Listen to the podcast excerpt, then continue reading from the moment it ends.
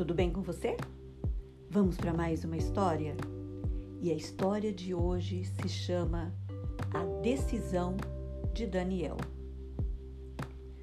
Nabucodonosor, rei da Babilônia, invadiu Jerusalém e levou todas as coisas que tinha no templo de Deus.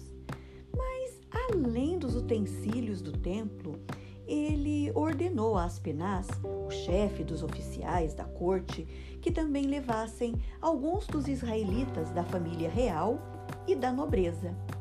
Jovens que fossem sem nenhum defeito físico, de boa aparência, inteligentes, que fossem muito espertos.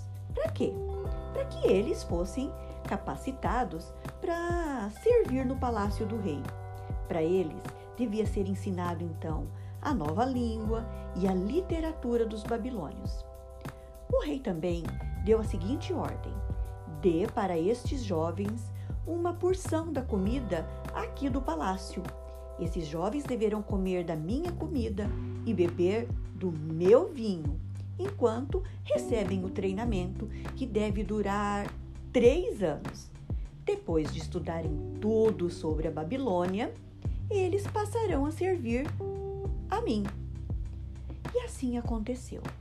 Entre estes jovens estava Daniel e três amigos, Ananias, Misael e Azarias.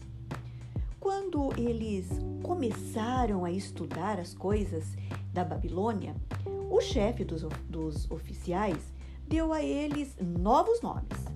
Daniel passou a se chamar Beltesazar Ananias, Sadraque.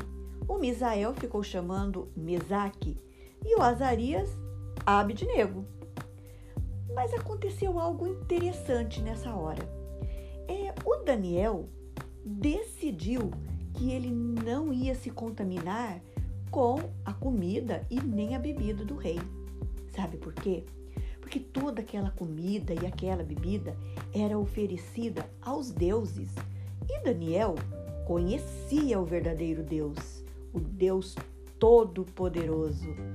E então ele disse: Não vou comer nada disso.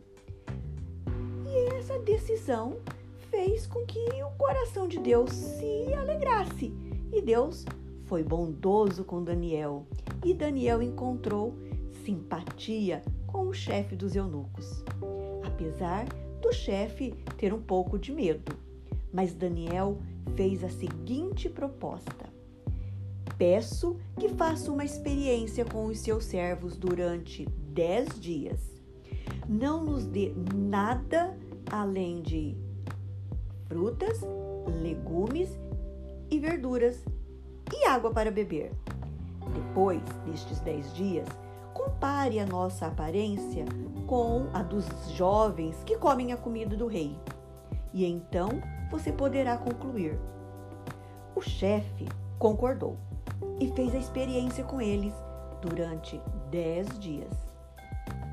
Passados dias, Sadraque, Mesaque, Abednego e Daniel estavam mais saudáveis e mais fortes do que todos os outros jovens que comiam da comida da mesa do rei. O encarregado tirou a comida especial e o vinho e eles estavam fortes, mesmo assim.